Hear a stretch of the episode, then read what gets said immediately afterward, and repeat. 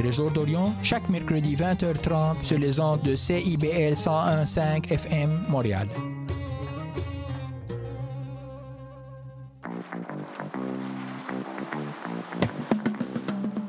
Les 30 Glorieuses, c'est le palmarès indépendant de CIBL présenté par moi-même, Caroline Boulet, tous les vendredis de 16h30 à 18h et en rediffusion le samedi à 7h30.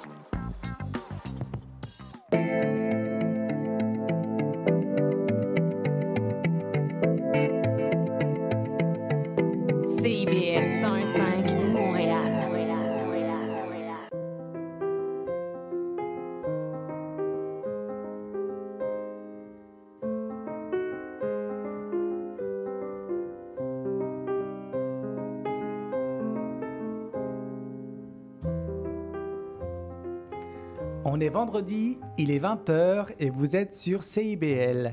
Bienvenue dans la cabane à contes, l'émission où on vous raconte des histoires. Aujourd'hui, c'est la toute première, le tout, le tout premier épisode de la saison 2 après une longue pause estivale. Et ma première invitée, c'est Isabelle Crépeau. Bonjour Isabelle. Bonsoir Charlie. On t'appelle aussi Isabelle la Louve. Oui. C'est ton nom de conteuse? Oui, oui, oui. Euh, oui, et un surnom aussi. Merci d'être avec nous pour ouvrir le bal. Ça fait plaisir. T'es venue avec une histoire à nous partager? Oui, Est-ce que tu te sens prête à nous raconter ça? Tout à fait. D'abord, il faut que je te dise, Charlie. Moi, souvent, quand je me promène, j'entends autour de moi sorcière. Ça m'arrive quand je vais à l'épicerie. Sorcière. Sorcière. Quand je rentre dans les écoles, là, j'ai plein de petites voix. Sorcière, sorcière, sorcière, sorcière. À chaque fois, je me retourne, puis je la vois pas. Mais elle doit être là, parce que ça se reproduit encore à bibliothèque. Et ça se produit euh, en m'en venant ici, là, dans le métro. L'autre fois, je sortais de chez ma fille.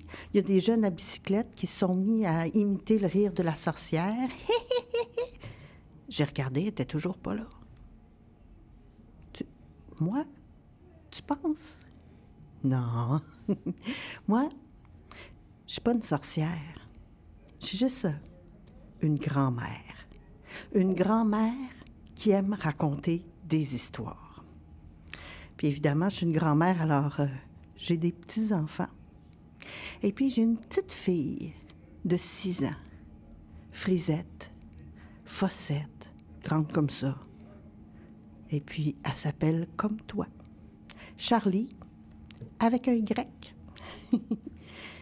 Et puis, elle aussi, elle aime ça, les histoires. Et souvent, elle vient me voir pour m'en demander.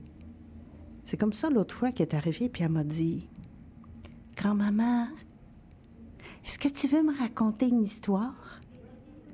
Bien sûr, Charlie. Quelle sorte d'histoire tu veux? Dis-moi, euh, est-ce que tu voudrais une histoire drôle? Non. Est-ce que tu voudrais euh, une histoire à dormir debout? Ah, non. Peut-être euh, une histoire d'amour? Ah, non. Grand-maman, s'il te plaît, raconte-moi une histoire qui fait peur. Qui fait peur, Charlie, t'es sûre Oui, grand-maman, une histoire qui fait peur, s'il te plaît. Bon, je veux bien. Écoute bien. Il était une fois une petite fille avec des frisettes puis des fossettes. C'était une vlimeuse, de ratoureuse, de petite curieuse. Et puis aventureuse avec ça. Et cette petite fille-là, comme toi, Charlie, elle aimait les histoires que lui contait sa grand-mère. Et sa grand-mère lui racontait les histoires de la sorcière qui vivait au fond de la forêt. Une sorcière tellement terrible qu'il fallait surtout jamais s'aventurer par là. Cette sorcière-là, on raconte qu'elle était là depuis des centaines d'années, au fond de la forêt, qu'on savait pas le chemin pour se rendre là, mais que les pieds trouvaient le chemin tout seuls. Mais il fallait pas s'approcher. hein. D'abord, autour de la maison, il y avait une clôture toute faite en os. Et puis, la maison de la sorcière, elle avait en dessous, il paraît, des pattes de poule. Comme ça, à tous les 500 ans, quand il venait l'envie de déménager, elle avait juste à commander à sa maison de se lever sur ses pattes de poule et elle partait comme ça au grand galop de poule pour aller s'installer un peu plus loin dans un autre paysage. On raconte aussi que juste sur le côté de la maison de la sorcière, il y avait là trois barils. Et que dans ces barils-là, il y avait les enfants qui s'étaient aventurés trop près de chez la sorcière. Ils étaient là-dedans, coupés en cubes et à, à se conserver dans le sel. On raconte même que la nuit, on pouvait les entendre pleurer. Ben, la petite fille aimait tellement ces histoires-là de sa grand-mère, puis était tellement ratoureuse, vlimeuse, aventureuse, qu'elle a décidé de prendre le bois pour aller voir ça d'un petit peu plus près, la maison de la sorcière. Et puis, elle est entrée comme ça, dans le bois, vers la fin d'un après-midi d'automne. Et là, les ombres se sont mis à allonger, à grandir, jusqu'à ce qu'ils avalent la silhouette de la petite fille dans la forêt. Ce soir-là, la vieille femme dans sa maison a entendu un craquement sur son balcon. Elle a ouvert la porte, puis elle a vu là, devant elle, une petite fille frisée, avec des fossettes, et puis qui était blanche comme un drap, et qui tremblait, et qui tremblait. Ben, garde-moi dans ça. Qui c'est qui est là? Qu'est-ce que tu fais là, ma petite fille? Tu t'es aventurée bien loin en forêt, on dirait. T'as vu quelque chose? Qui t'a fait peur, dis-moi donc? Et, et la petite fille, malgré elle, se met à raconter. Oui, ma grand-mère m'a dit pas m'approcher. Mais je voulais voir ta maison avec les pattes de poule et la clôture tout en os. Mais, mais comme je suis arrivée dans le noir, près de la clôture, j'ai vu un homme sortir. Et puis il était tout, tout. Oh, ça fait trop peur. Il était tout en noir. Noir, noir, noir, de la tête aux pieds, là, noir, comme s'il avait avalé toutes les couleurs, même l'intérieur de ses mains. Et le blanc de ses yeux était noir. Oh, oh, pauvre petite, mais ça, ce que tu as vu, c'est mon ami. Mon ami, le charbonnier, c'est tout. Il t'a fait peur. Mais, dis-moi, tu trembles encore? Tu as vu autre chose? Oh oui. Quand il est passé après, j'ai voulu m'aventurer un peu plus loin. Je me suis approchée du balcon et là j'ai entendu du bruit. Je me suis cachée sous l'escalier. Et là, j'ai vu quelqu'un sortir. Et cette fois, cet homme-là, il était tout rouge. Rouge, rouge, rouge, là. Il dégoulinait de rouge partout, là. Ça faisait une grande flaque de rouge à ses pieds. Oh! Oh! Petite. Et, et lui aussi, c'est mon ami. C'est mon ami le boucher. Et il venait de dépecer euh, de la viande pour toute une année. Et tu as encore peur, je le vois bien dans tes yeux. Oui. Après, j'ai vu un autre homme qui le suivait pas loin derrière. Et cette fois, celui-là, il était tout en vert, toute sa peau verte, verte, verte, tout son visage vert. Et même quand il a ouvert sa bouche, je voyais sa langue et ses dents toutes vertes. Et ça aussi, c'est mon troisième ami, le chasseur. Mais quelque chose me dit que tu as vu encore autre chose. Dis-moi, ma petite, qu'est-ce que tu as vu? Mais là, je suis montée sur le balcon et puis je. Je voulais juste un petit peu voir dans ta maison. Alors je me suis approchée de la fenêtre et j'ai regardé. Et qu'est-ce que tu as vu par la fenêtre? J'ai regardé et je t'ai vu toi. Et tout à coup, tu étais toute en feu. Oh! Oh! Ainsi, petite, t'as vu le vrai visage de la sorcière. C'est toi donc que j'attendais, justement. Et la sorcière a pris une vieille branche tordue. Elle a donné un petit coup sur la tête de la petite frisée.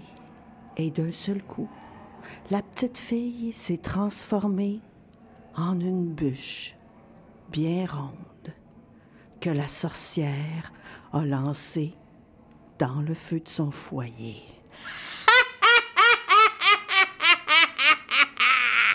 oh, ça va me faire une bonne attisée. Et la bûche a brûlé et fait de la chaleur pour la sorcière toute la nuit. Mais, le lendemain matin, le feu refroidit. La sorcière s'est approchée. Avec son balai, elle a ramassé toute la cendre au fond du foyer. Elle a craché dedans. Et puis, elle a modelé tout ça. Elle a pétri ça en forme d'œuf. Elle s'est assise sur l'œuf et s'est mise à le couver. Longtemps. Longtemps. Puis, tout à coup, j'ai entendu cric,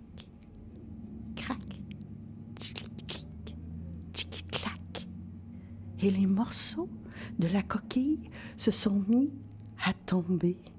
Et l'œuf s'est ouvert. Et juste là, du milieu de l'œuf est sortie euh, devant moi une petite fille avec des frisettes, des fossettes, qui s'est tournée vers moi puis m'a dit Encore une histoire, grand-maman.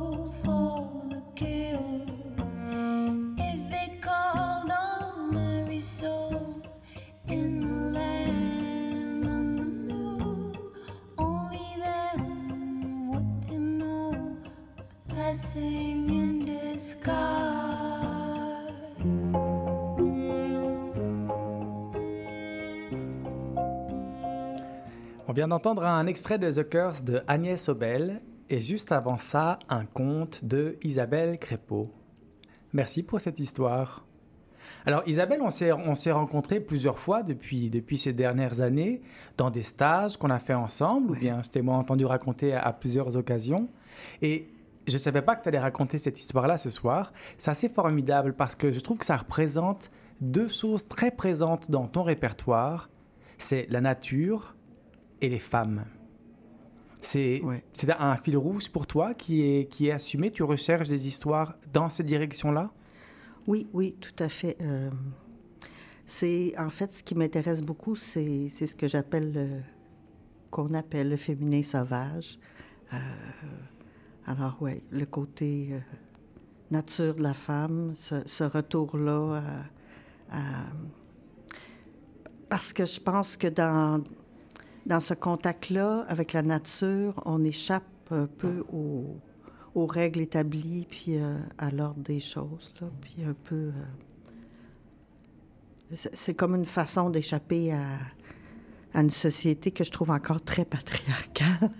Alors, ouais, euh, de retrouver cette puissance-là, cette, cette force-là, là, qui... Donc, s'émanciper par la nature?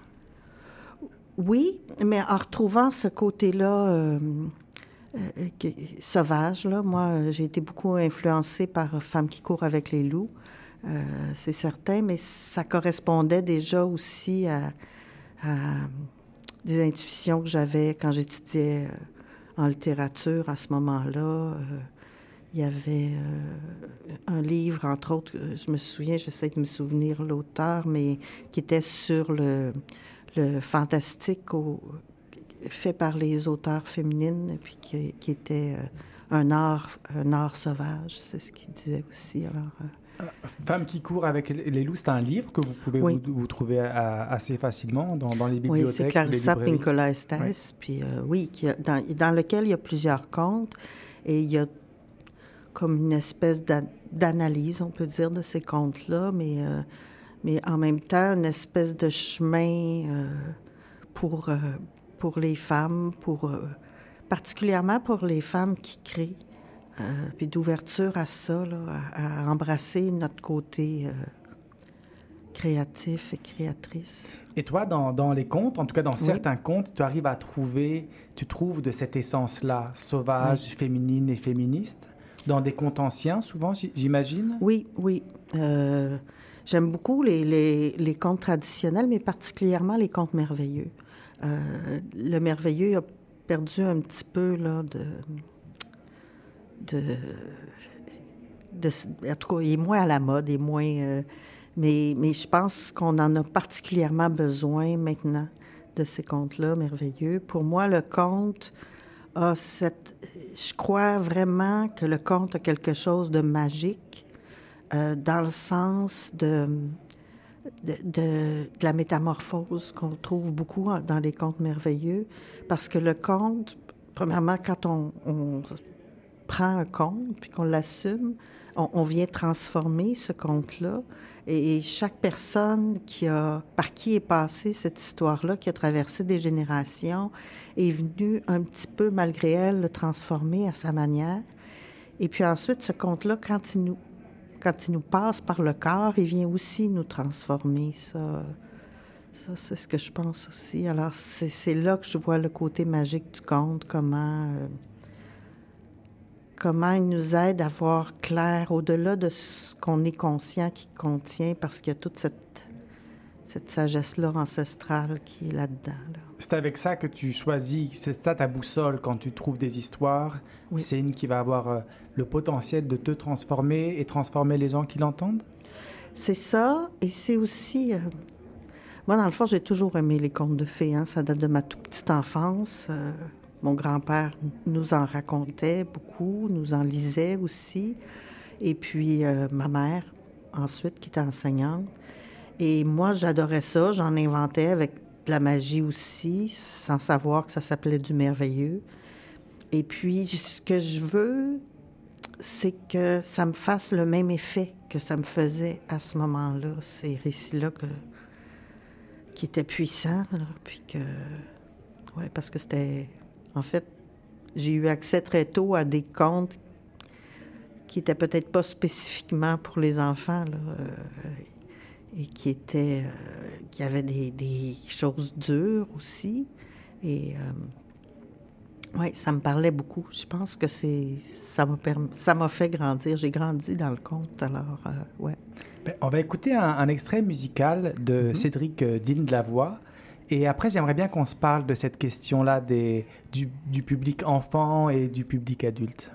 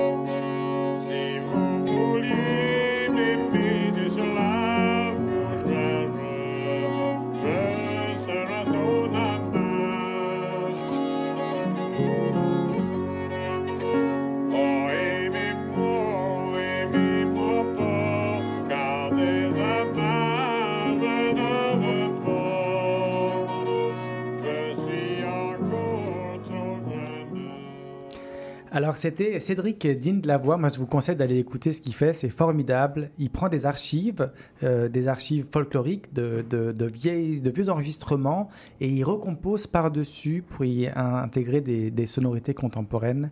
Je trouve ça magnifique. Mais je reviens à mon invité de ce soir, Isabelle Crépeau.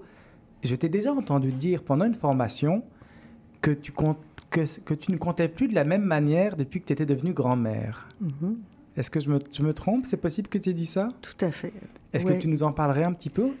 Oui, j'ai l'impression que hum, c'est la posture qui est plus la même. Euh, c'est, c'est, je me sens plus placée comme dans une espèce de continuité euh, de, de génération. euh. et puis finalement, c'est comme euh, une sorte d'humilité qui, fait que je, je sais que dans le fond, je suis juste un passage entre, euh, en- entre ces générations-là qui s'en viennent. euh, et puis, euh, alors, ça, fait que quelque part, euh, je suis une grand-mère, mais je suis une grand, la grand-mère de mes petits-enfants, mais même devant le public, je me sens de cette posture-là de grand-mère qui est là pour juste pour que la transmission continue aussi, pour euh, ouais, pour apporter quelque chose de cet ordre-là. Là.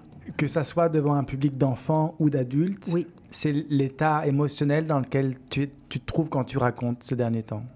oui, oui. Et, et même si je raconte à des gens qui sont plus âgés que moi. Je- parce que parce qu'il y a quelque chose qui fait, je sais pas si c'est dans ma manière de compter ou mais même des plus vieux me disent si je compte à un public juste d'adultes, vont me dire je me suis sentie comme un enfant. Euh, et puis euh, je peux dire que quand je raconte à des enfants de la même façon, je m'adresse à la personne en devenir. Euh, J'ai pas tendance à à infantiliser les contes, à les rendre moins graves. S'il y a quelque chose, même, je trouve qu'aux enfants, on a moins besoin d'expliquer qu'aux adultes, euh, parce qu'ils ont un sens de la poésie puis du merveilleux. Alors, ça, sans avoir compris euh, intellectuellement ce qu'on leur raconte, ils comprennent d'une autre manière. Puis, euh, je pense qu'ils sont très ouverts à tout ce qu'on peut leur raconter. Ouais. Donc tu racontes, est-ce que tu nous dis que tu racontes un peu de la même manière aux adultes qu'aux enfants?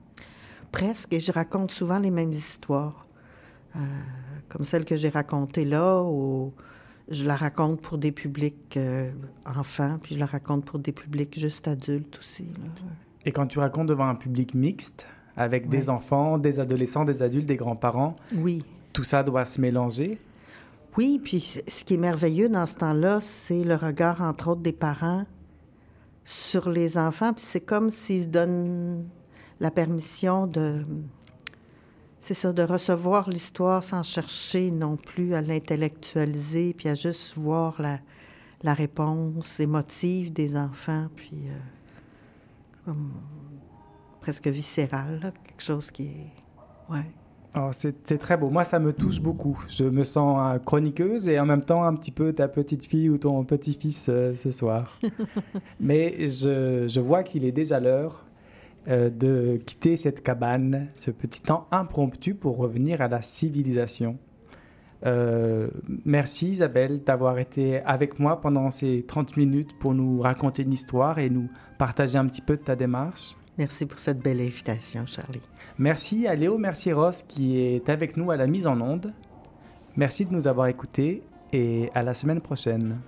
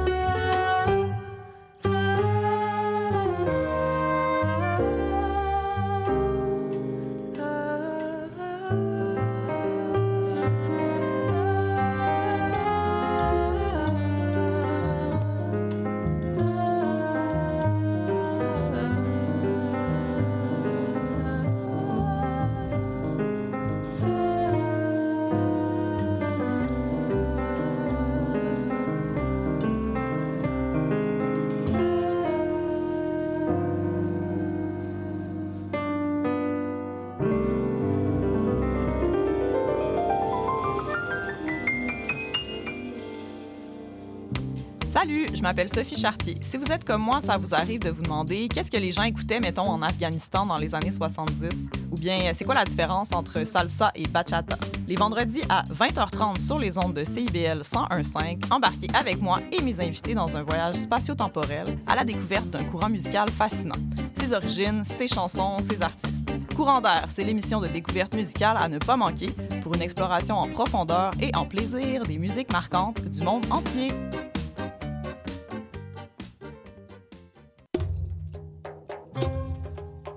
Trésor d'Orient est un programme musical artistique animé par Sami Hilal qui met en lumière les figures de la musique arabe, qu'il s'agisse de chanteurs, compositeurs, poètes et écrivains. Ce programme vise également à clarifier les formes musicales arabes et inclut une station qui parle de musiciennes et de musiciens les plus importants du monde arabe et leurs compositions. Trésor d'Orient, chaque mercredi 20h30 sur les ondes de CIBL 101.5 FM Montréal.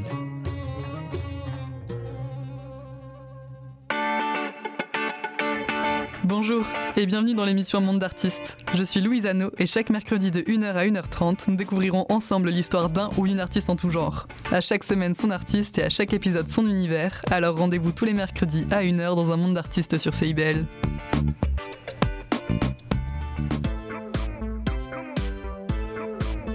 CIBL, au cœur de la culture.